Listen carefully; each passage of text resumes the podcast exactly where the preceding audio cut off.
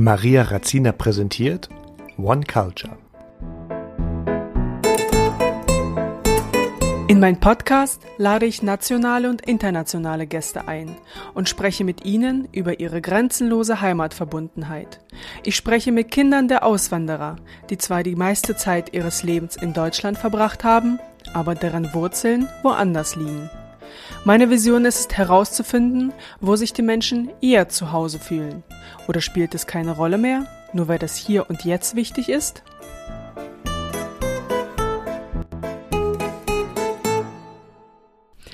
Hallo und herzlich willkommen zu meinem Podcast. In dieser Folge geht es um eine wunderbare Frau. Sie ist mit knapp drei Jahren mit ihren Eltern, mit ihrer gesamten Familie, mit Oma, Opa, mit ihrer Uroma nach Deutschland gekommen und wohnt heute in Eschweiler.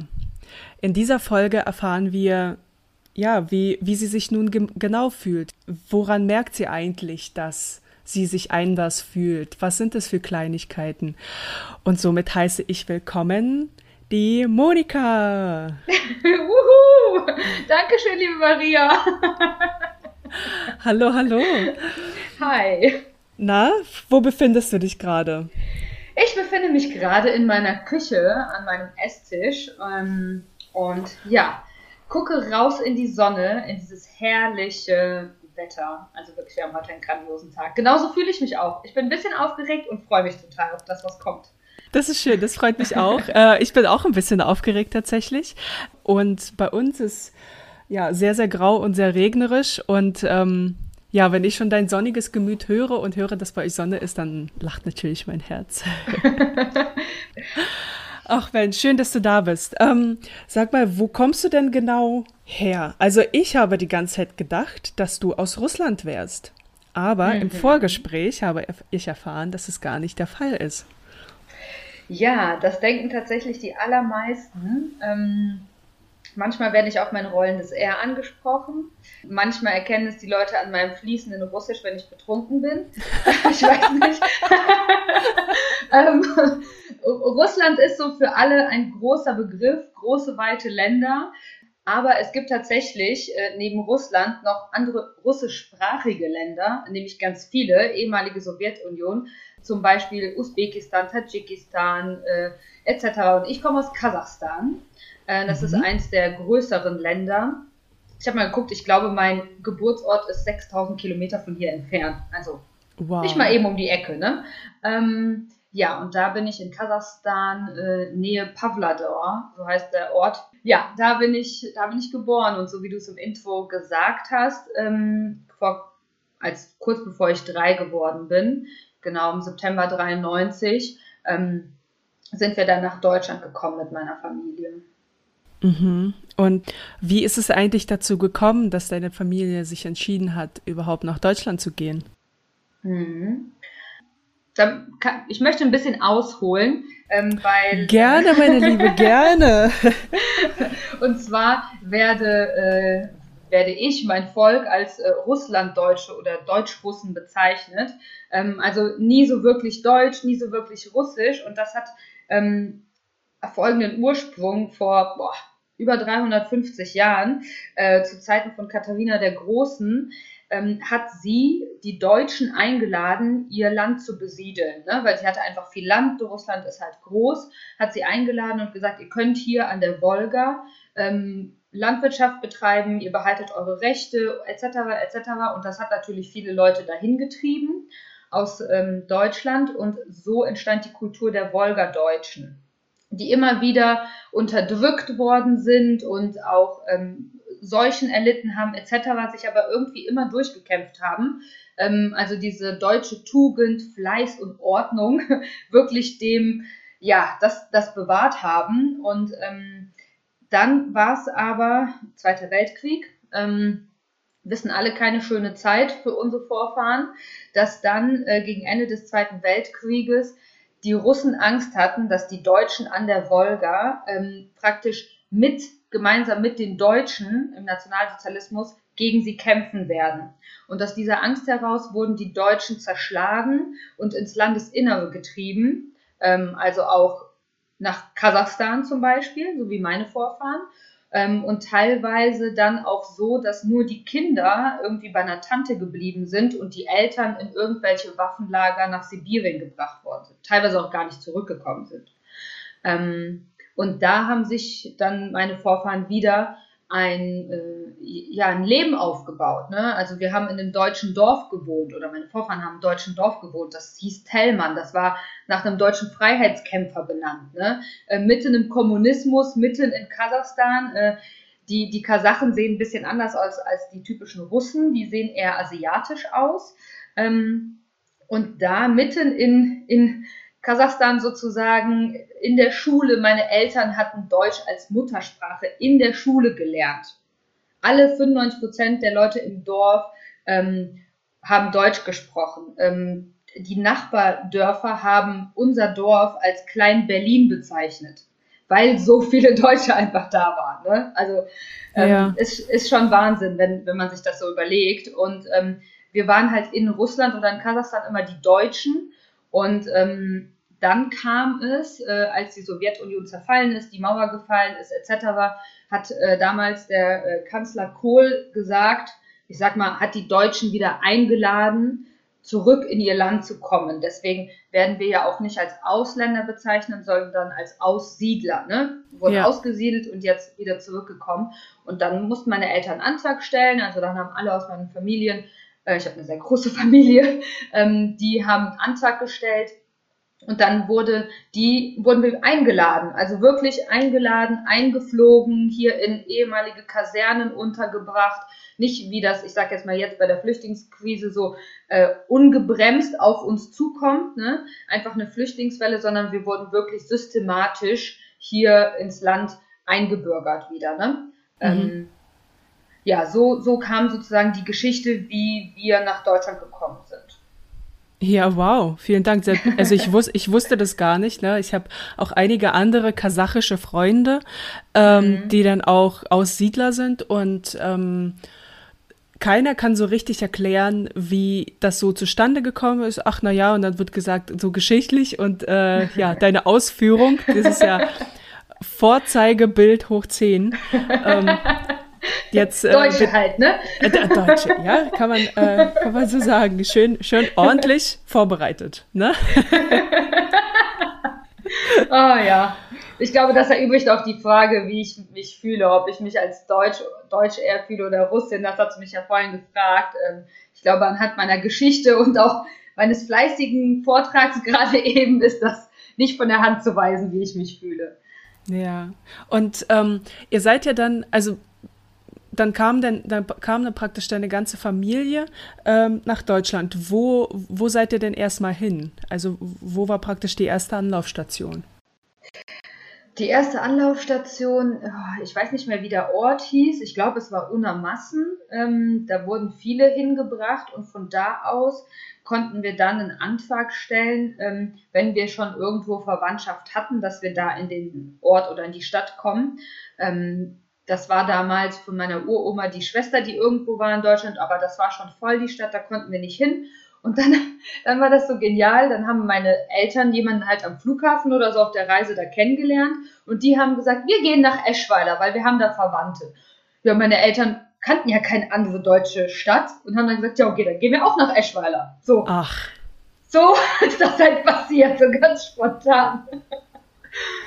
Ja. Wow. Also das war sicherlich auch eine große Überwindung, auch praktisch, ja, auch die Heimat, also für, für deine mhm. Eltern war das eine große Überwindung, die Heimat zu verlassen mhm. und eigentlich, und dann in die eigentliche Heimat zu gehen. Mhm.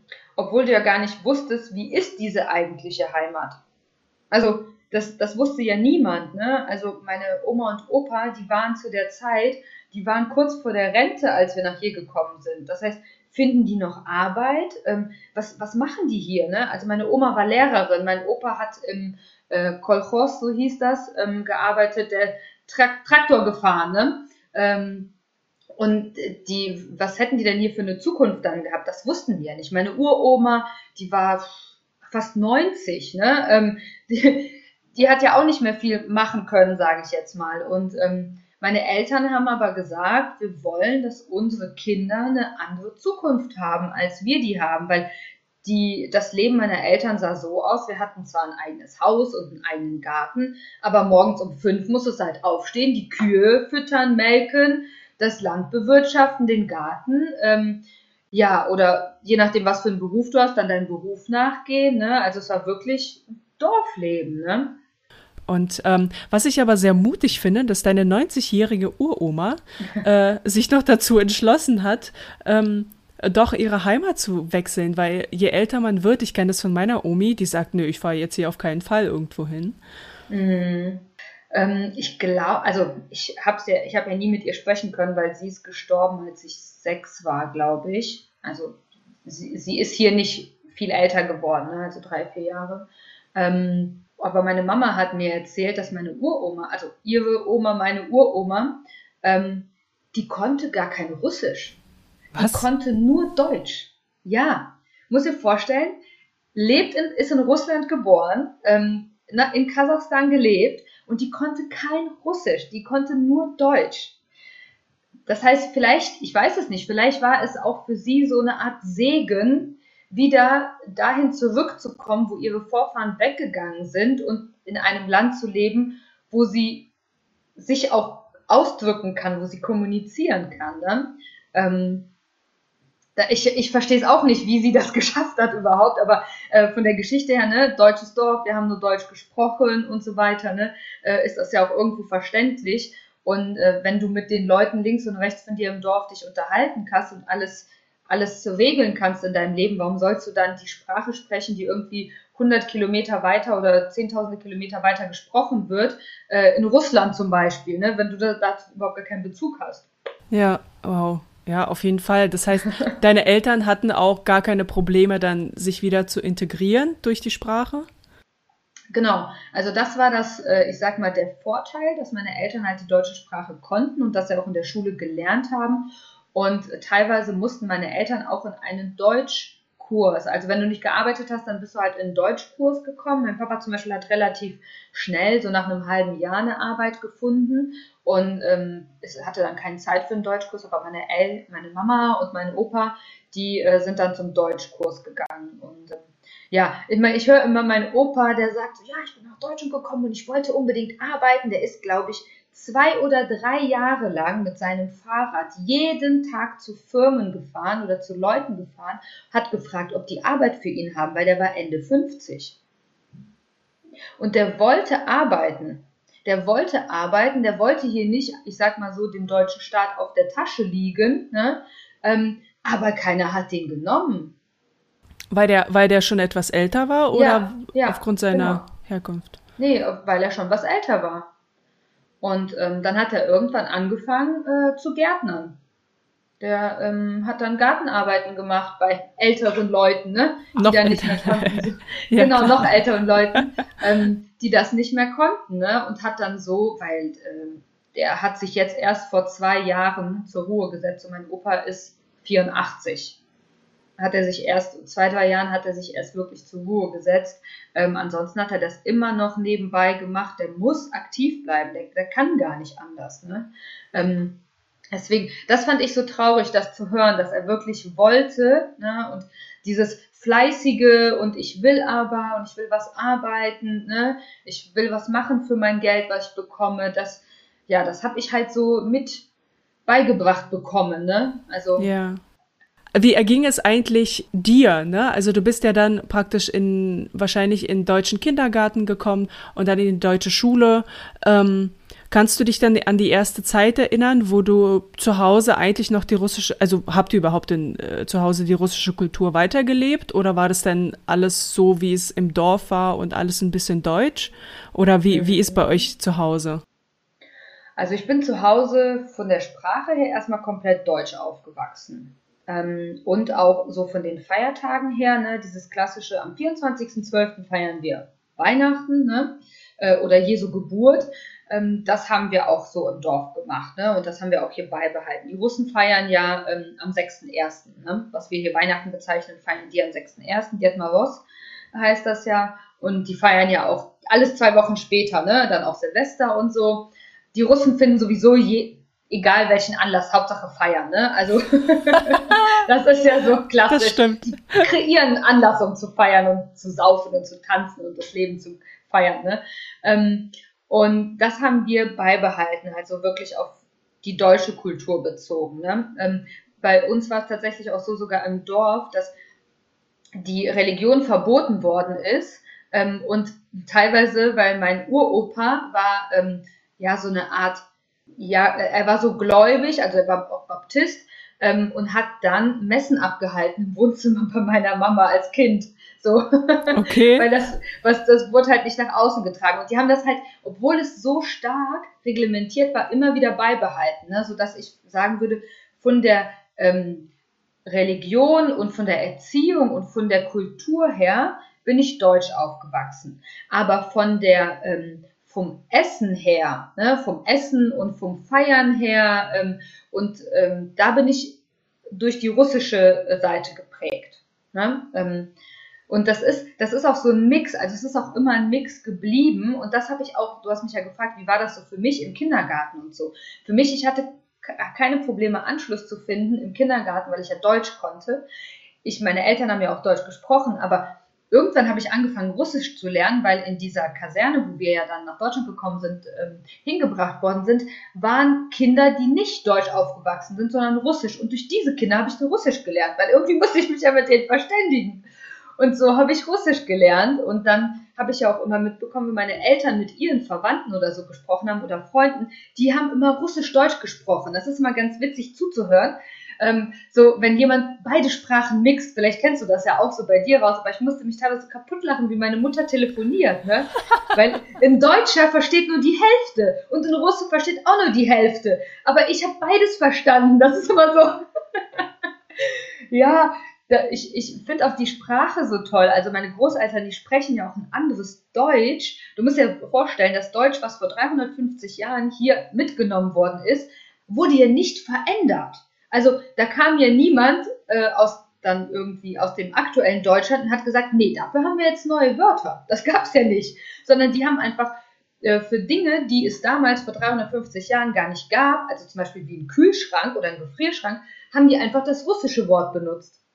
Aber für alle anderen Sachen haben die ja dann die deutschen Worte benutzt. Ja, woher sollten die denn wissen, wie in Deutschland man zu einem Kühlschrank sagt, den es aber damals 1700, keine Ahnung, was ja gar nicht gab. Ja, Холодильник ne? kann man halt nicht. Äh, genau. Ja, halt nicht. genau. Und ähm, das ist halt auch, warum manche Sachen, oder habe ich, fallen mir so zwei richtig geile Sachen ein, ähm, die mich auch an meine Kindheit erinnern. Äh, ich bin sehr von meiner Oma und Opa geprägt worden, so Kindergartenzeit, als meine Eltern gearbeitet haben und so. Und ähm, da hat meine Mut, meine Oma mich zum Beispiel gefragt, so als Kind, ne, wenn du vom Kindergarten abgeholt wirst, so musst du noch auf Toilette. Das hat meine Oma nicht gesagt. Die hat gesagt, musst du pischen. ja. So, und wenn du jetzt mal überlegst, musst du pischen, wenn das deine Oma sagt im Kindergarten vor anderen oder so, ist das schon ziemlich komisch, weil wir, wir hier jetzt in Deutschland würden ja nicht pischen sagen, sondern vermutlich pissen. So, und dann wissen wir vielleicht auch, woher dieses Wort pissen überhaupt kommt. Es ist vielleicht eine Abwandlung von dem Wort pischen. Oder pushen, ne? Man sagt ja auch, willst du noch pushen? Oder genau, pushen ja. auch, ja. Die, ja. Haben auch die haben auch Prunsen gesagt. Ich weiß gar nicht, woher das kam. Das klingt eher wie so ein Tier. Aber das, das haben die, das, wie wenn die Bulle oder so ja. Toilette muss, weiß ich nicht. Und ähm, so solche Sachen halt, ne? Oder zum Beispiel, ähm, anstatt Fledermaus haben die Speckmaus gesagt. Und zu, zu einer Motte haben die Flattermaus gesagt, wo du eigentlich denkst, hey, eine Fledermaus ist ja eigentlich wie eine Flattermaus. Aber nee, das war irgendwie anders, ne? Oder was war auch so ein Klassiker, ähm, wenn meine Oma kam und meine Schwester, die ist sehr blass im Gesicht. Also meine Schwester sieht ganz anders aus als ich. Ich habe dunkle Haare, habe dunkle Augen, sie ist halt blond, blauäugig und viel blasser als ich im Gesicht. Und dann sagt meine Mutter zu ihr so, Kind, du siehst ganz blöd aus. Und jemand anders, der das vielleicht von außen nicht richtig verstanden hat, denkt so, die Oma hat zum Kind gesagt, du siehst ganz blöd aus oder so. aber, aber blöd heißt im Sinne von blass. Also, ne, das kommt daher. Und meine Oma hat das einmal zu der Nachbarin gesagt, weil die sah so aus, als ob sie so krank werden würde. Und meine Oma zu ihr so, oh Margarete, du siehst aber blöd aus. Und die hat die erstmal so angeguckt nach dem Motto, also, ne, meinst du das gerade ernst? Sehe ich etwa blöd aus oder so? Ähm, Ja, und solche, also gibt es echt so viele Sachen, die ich da auch, sag ich mal, in der Kindheit hat und auch in der Grundschule gemerkt habe, dass ich einfach anders von meiner Kultur her erzogen worden bin, auch in Bezug auf die Sprache, auch in Bezug auf die Erziehung und so, ne? Ähm, ja, das hat mich schon geprägt. Deine Omi hat praktisch äh, auch eine sehr große Rolle in deinem Jugendalter gespielt, ne? Ja, also meine Oma, aber sogar mein Opa mehr. Also mein Opa war tatsächlich, mein Opa ist mein Held des Lebens. Oh. ja, ist wirklich so. Also wenn ich ein Vorbild habe, dann ist das mein Opa. Ja, ja. Ach, schön. so schön. Also, ähm, ja, also das sind ja praktisch die ersten Erfahrungen, die du dann äh, in Deutschland mitgemacht hast und auch die ersten Unterschiede hast du dann auch mitbekommen, mhm. ne? wie das zu Hause war und wie die Nachbarn reagiert haben, weil sie dann die Sprache mhm. ja gar nicht so kannten. Wie war das denn für dich, als du irgendwie zur Schule gegangen bist? Hast du denn da schon gemerkt, irgendwie ist es trotzdem nicht das Gelbe von Ei, irgendwie bin ich nicht 100 Prozent äh, oder zu 100 Prozent fühle ich mich hier wohl? Mhm. Also es war tatsächlich so, dass ich in der Grundschulklasse ähm, gemeinsam mit einem anderen Jungen, der auch halt Russlanddeutscher ist, in der Klasse war, war auch mein Nachbar. Ähm, und ich habe es schon irgendwie so gespürt. Ne? Ähm, ich bin halt nicht hier geboren in Deutschland. Ne? Ich kann auch noch Russisch. Ich roll das R stärker als andere. Ich habe nicht einen deutschen Nachnamen. Ne? Ähm, solche Sachen. Allein dadurch fühlst du dich schon ein bisschen anders. Ähm, woran ich es gemerkt habe, so im Umgang ähm, miteinander oder auch so im Alltag mit Freunden, oh, diese, diese Klassiker, diese Kleinigkeiten. Ne? Du kommst irgendwie zu jemandem nach Hause und wir sind es gewohnt, du ziehst dann die Schuhe bei jemandem aus. Ja, Mir war es voll unangenehm, die Schuhe aus. Ja, du kennst das auch, ne? Ja, natürlich. Aber, an, aber andere finden das so total normal, die Schuhe anzulassen zu Hause, ne? Wirklich? Und, ja, also da habe ich bei anderen Leuten dann gemerkt, so, nee, die laufen den ganzen Tag mit Schuhen zu Hause rum. What? Also ich glaube, ich glaube, ich habe noch nie drauf geachtet, aber ich finde es, glaube ich, heute noch, also ich finde es heute noch merkwürdig, wenn Leute mit Schuhen zu Hause rumlaufen. Ja, ich, also ich habe tatsächlich, ähm, äh, also wenn ich so, ich sag mal, neue Leute kennenlerne und die zu Freunden werden und ich die zu Hause einlade, ähm, dann ist das halt, ähm, die sehen, dass ich die Schuhe nicht anhab und ich frage dann immer ganz lieb so, ähm, möchtest du Hausschuhe anziehen? Und dann ist erstmal so, kann ich auch meine Schuhe anlassen? Ich so, ah, dann denke ich mal so, bist du höflich, bist du ehrlich, bist du höflich, bist du ehrlich. mittlerweile bin ich ehrlich, früher war ich höflich und habe gesagt, nee, ist okay, aber mittlerweile wissen es auch alle meine Freunde, die nicht die gleiche Herkunft haben wie ich, dass sie die äh, Schuhe ausziehen. Ne? Aber das ähm. ist auch so ein, so ein russisches Ding, so Tapetschki. Tapetschki ja. muss man zu Hause haben. Also hier die Hausschuhe. Ja. Das ist tatsächlich so. Ja, ja. Nicht, dass, die, nicht, dass du dich erkältest noch, ne? Also zieh mal lieber ja. Tapetschki an, der Boden könnte kalt sein. Ja, ne? definitiv. Hallo? Der Kamin ist ja noch nicht an. so ungefähr. Ja. Ja, und also noch so andere Unterschiede, ähm, die ich gemerkt habe, war halt so von der Erziehung her. Ne? Also bei uns war es total normal. Meine Eltern, also meine Mutter, die musste mit fünf oder sechs Jahren auf den Knien den Boden putzen in Kasachstan. Das war so normal, ne? Jeder muss mithelfen. Ähm, wenn du heute guckst, was kann ein fünfjähriges Kind?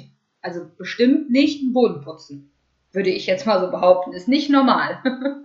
ähm, und meine Eltern wollten halt, dass ich früh in den Haushalt einbezogen werde, um einfach, wenn ich ausziehe, nicht das noch lernen muss, sondern dass ich das einfach alles kann. Ja? Mhm, mhm, ähm, deswegen war es für mich zum Beispiel total normal, mit sieben Jahren am Wochenende meinen Eltern beim Hausputz zu helfen. Staubsaugen mit sieben Jahren. Ich musste schon, keine Ahnung, in der Grundschule Geschirr abtrocknen ähm, und Geschirr spülen. Irgendwann kam dann meine Schwester auf die Welt, dann war ich die Spülmaschine, sie die Abtrocknerin so ungefähr. Ne?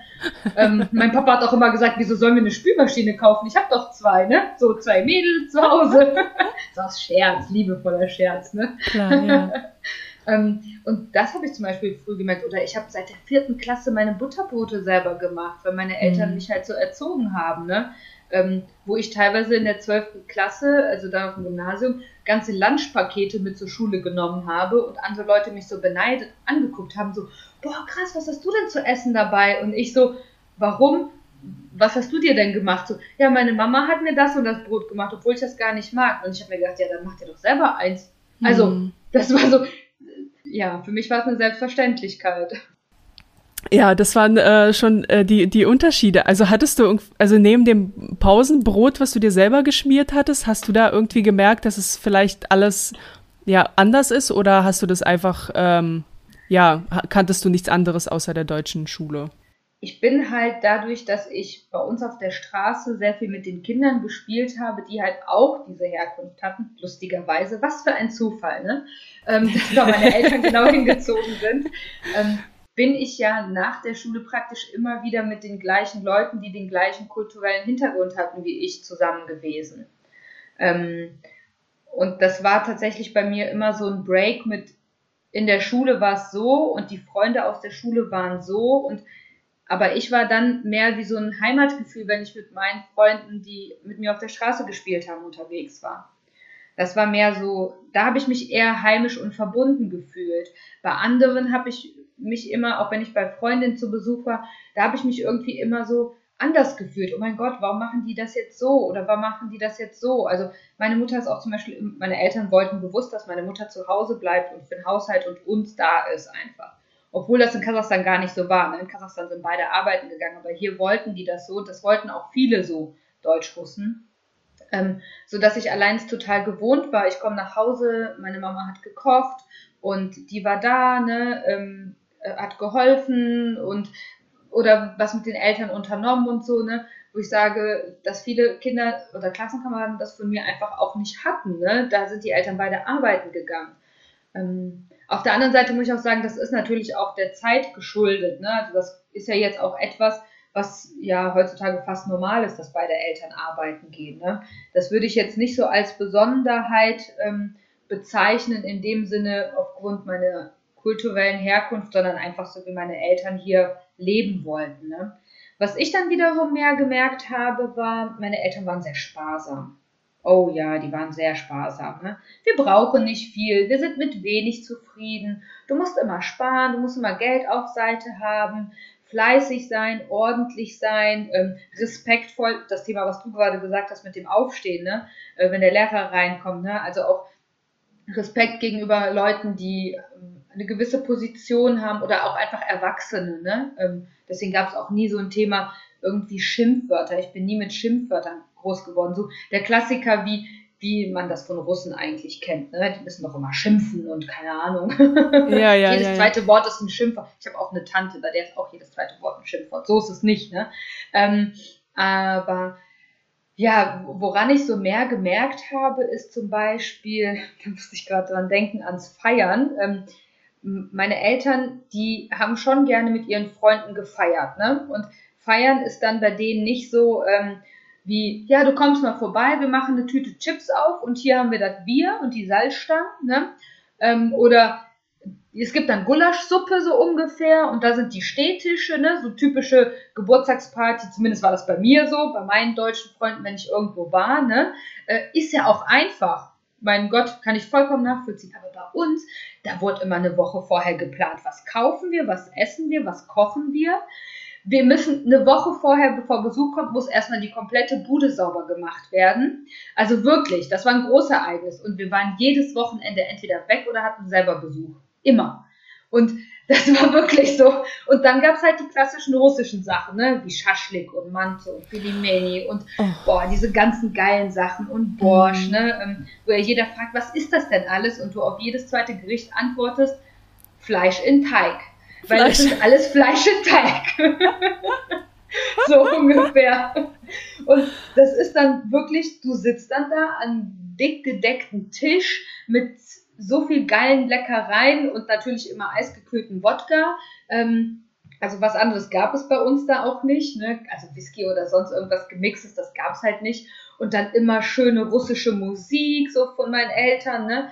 Ähm, so bin ich halt groß geworden, jedes Wochenende. Ne? Ähm, wenig Urlaub. Meine Eltern haben wenig mit uns unternommen, Sachen, die viel Geld kosten. Wir haben eher so Ausflüge gemacht zu anderen hin, zu irgendwelchen Zoos oder Parks, kleineren und so, ne? Ähm, also von dem her habe ich schon gemerkt, dass ich auch anders aufgewachsen bin, weil meine Eltern das auch gar nicht so gewollt haben. Also die hatten auch nicht dieses Bedürfnis danach. Ne?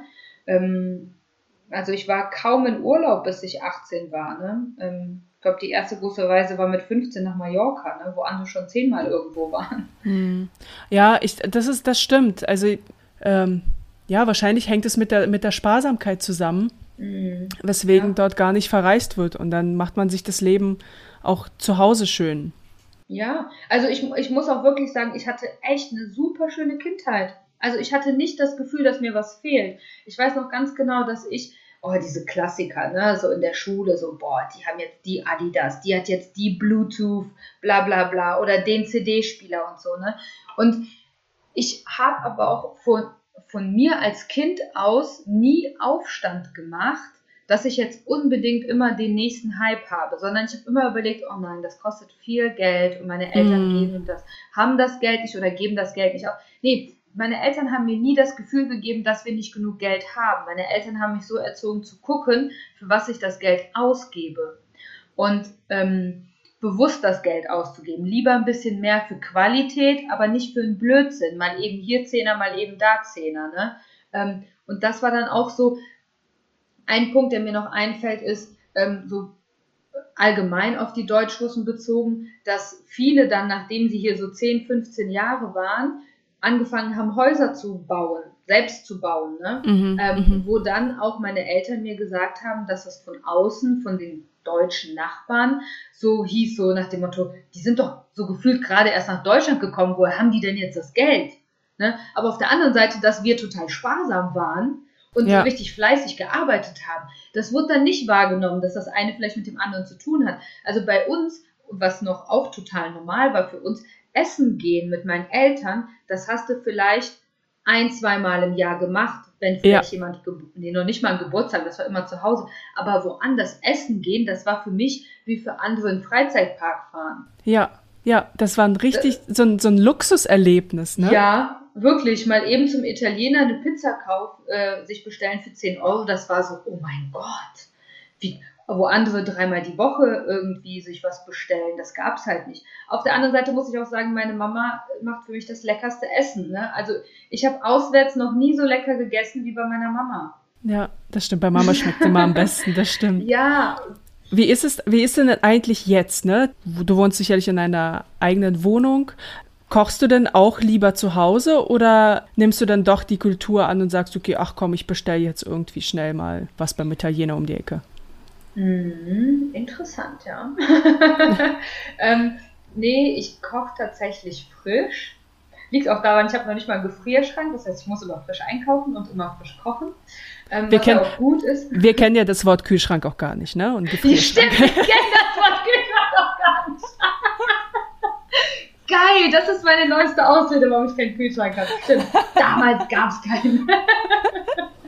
oh, herrlich. ähm, ich, ich, ich wohne ja alleine ähm, und ich habe tatsächlich, äh, nachdem ich ausgezogen bin, damals mit meinem ersten Freund zusammengezogen bin, ähm, der auch Deutsch-Russe war, oh Wunder.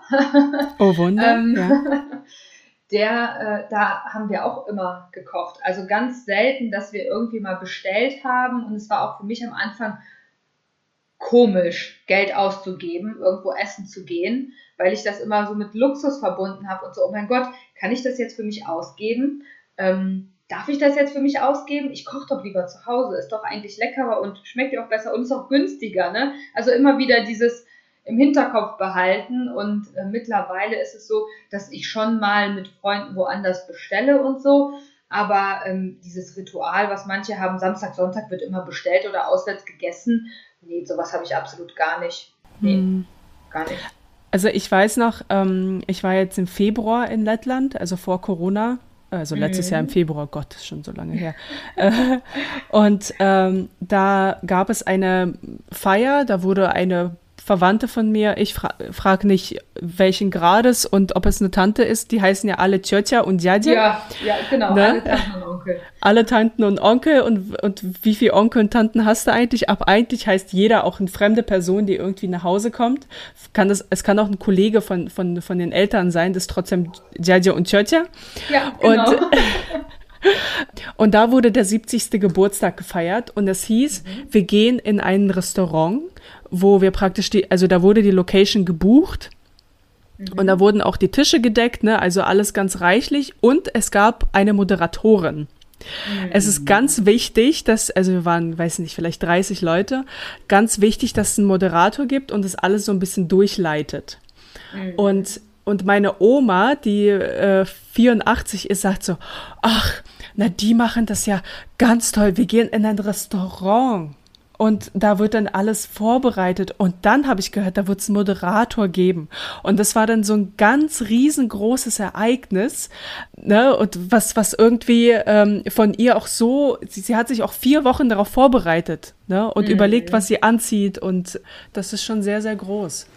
Ja, ja, das erinnert mich gerade daran, du hast ja gefragt, wie ist es jetzt heute, ne? Ja. Ähm, letztes Jahr, äh, dank Corona, konnten wir ja nicht so viele Feiern feiern, wie wir wollten. Es gab aber eine große Hochzeit bei uns im Freundeskreis und die haben alle so dankend mitgefeiert und oh, das war einfach fantastisch mit den erlaubten 150 Leuten. Ja. Äh, so wie du es gerade beschrieben hast, ne? da bereiten sich Leute ein Jahr lang vor. Es gibt einen Moderator, es gibt eine Liveband, es gibt ein ja. Buffet, was dreimal gewechselt wird in Vorspeise, Hauptspeise, Nachspeise. Ja. Ähm, keine Ahnung, noch kalte, kalte, kaltes Buffet gibt's ja auch immer noch, ne?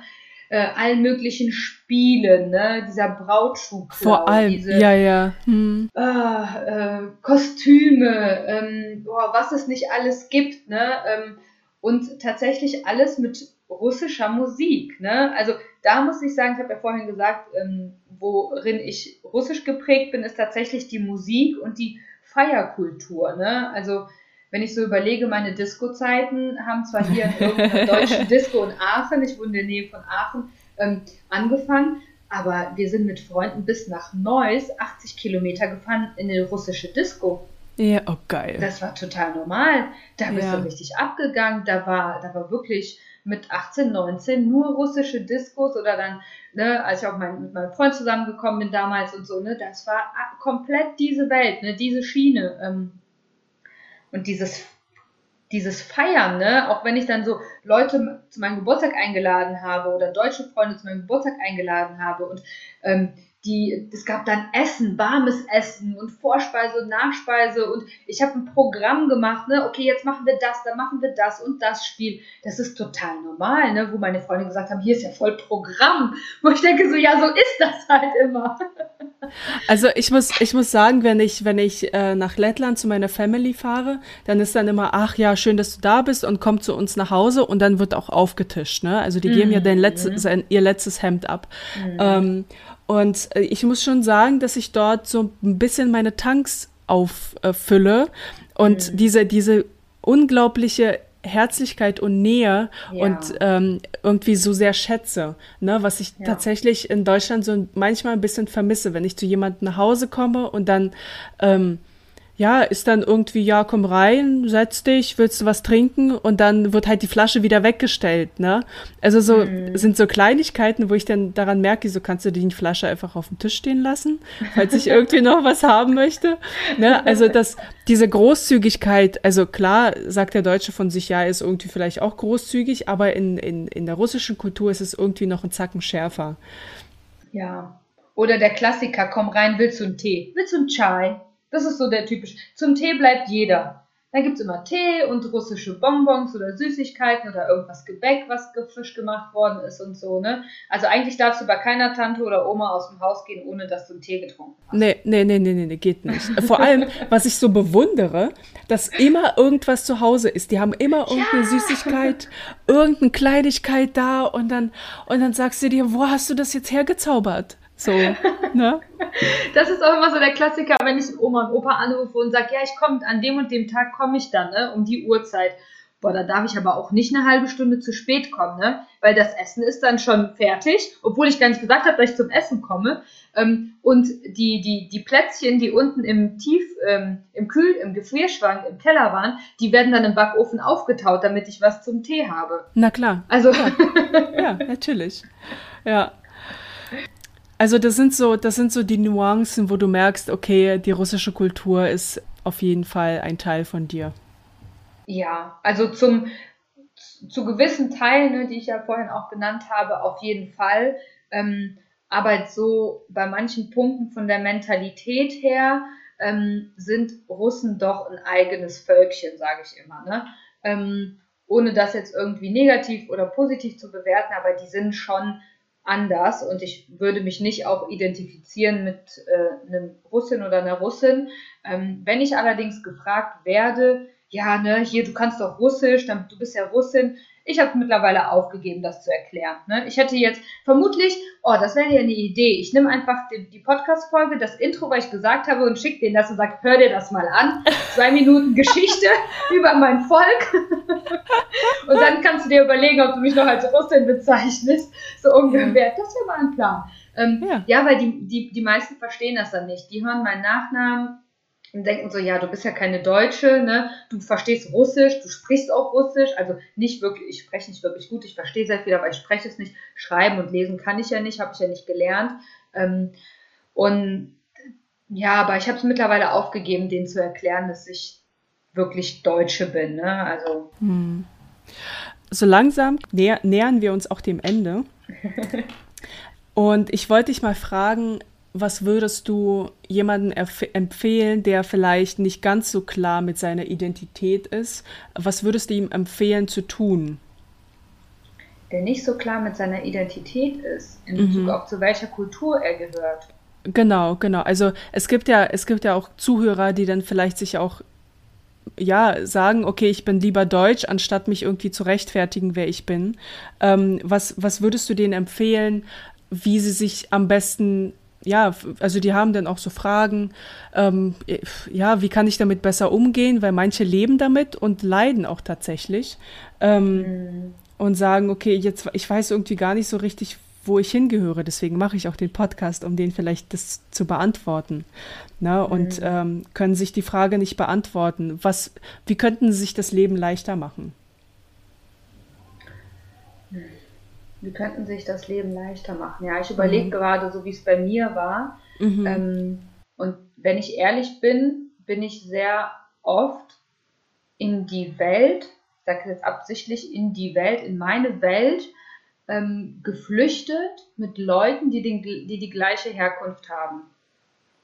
Also ich hatte einen sehr großen Anteil meines Freundeskreises sind auch Deutschrussen. Also wirklich ein sehr großer Anteil.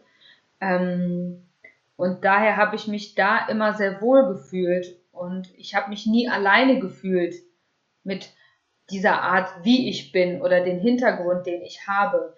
Ähm, war vermutlich auch so eine Schutzreaktion, auch da, wo ich mich einfach heimisch fühle. Ähm, wenn ich das jetzt so rückblickend sage ähm, oder jetzt auch so, wie ich darüber rede, bin ich ehrlich gesagt wirklich stolz darauf, auf die Geschichte, die meine Vorfahren erlebt haben, was sie alles erlebt haben und durchlebt haben. Und ich finde das so bemerkenswert, dass ich heute mich verpflichtet fühle, respektvoll damit umzugehen, mit den Werten, die mir beigebracht worden sind und dazu auch stehe, weil die mich auszeichnen. Weil ähm, sobald du dich ja schlecht machst, in dem Sinne, oh, ich habe jetzt die und die Sachen ähm, von der Erziehung her gesagt bekommen oder so und so soll es sein. Aber die anderen in meinem Umfeld, die sind nicht so. Ähm, dann bleib doch bei dem Unikat, was du bist und sei stolz ähm, in, in Dankbarkeit für die Leute, die dich dahin gebracht haben, wo du jetzt bist, weil das ist ein Teil von dir. Und ähm, wenn, wenn du dich selber im Struggle befindest, oh, kann ich das jetzt machen, kann ich das nicht machen, dann hast du ja einen Struggle mit dir, mit deinem Wert als Person. Ähm, und das ist, glaube ich, so gekoppelt auch, ne, wir haben uns ja auch im Bereich der Persönlichkeitsentwicklung kennengelernt. Ähm, auch ein Prozess, den ich mitgemacht habe. Ich muss sagen, davor habe ich mich eher versteckt, aber jetzt stehe ich mehr dazu, ähm, dass ich so bin und stehe für mich selber ein, auch wenn es bedeutet, dass ich anders bin als die anderen. Aber auf Dauer wird mich das glücklicher machen und ich ziehe auch mehr die Leute an, die das auch akzeptieren. Und sobald ich sage, wie ich es gerne hätte, ganz einfaches Beispiel mit den Hausschuhen, ne? ich hätte gern, dass die Hausschuhe ausgezogen werden, dann lassen die Leute, die ja wirklich dich auch als Mensch mögen, unabhängig davon, wo du geboren bist oder welche zweite Sprache du kennst oder sonst was, lassen sich ja auf dich ein und auf das, was du sozusagen mh, hm, forderst in dem Sinne, wie du aufgezogen bist. Die schätzen das. Die Leute, die du, die wirklich dich als Person mögen, die werden das schätzen und genau solche Leute solltest du in deinem Leben haben wollen. Ja, hab bitte nicht das Gefühl, Leute in dein Leben zu ziehen, die dir eigentlich nicht gut tun und die vielleicht nur eine Fassade von dir mögen und nicht dich selber mögen. Weil wenn du die ganze Zeit irgendwas vorspielst zu sein, dann bist du im ständigen Struggle, diese Person vorzugeben, die du eigentlich nicht bist. Und das kostet so viel Energie und so viel Nerven. Und das ist auch, glaube ich, so einer der Hauptgründe, warum die Leute sich ausgebrannt fühlen, weil sie ständig eine Rolle spielen. Aber sobald du sagst, so bin ich, so möchte ich gesehen werden, so möchte ich akzeptiert werden, fallen vielleicht ein paar Leute weg, aber hey, die Leute kosten dich ja auch nur Energie. Also lass sie gehen und zieh lieber die Leute an, die dich so schätzen und mögen, wie du bist. Welch ein wunderbares Wort zum Schluss. Vielen, vielen Dank, dass du da warst. Danke, dass du mich eingeladen hast. Hat mich mega gefreut. Wenn dir die Folge gefallen hat, dann sei so lieb und abonniere den Podcast. Fühlst du dich auch wie zwischen zwei Welten? Dann schreibe mir gerne eine Mail an hello at oneculturebymaria.com und vielleicht bist du bereits mein nächster Gast.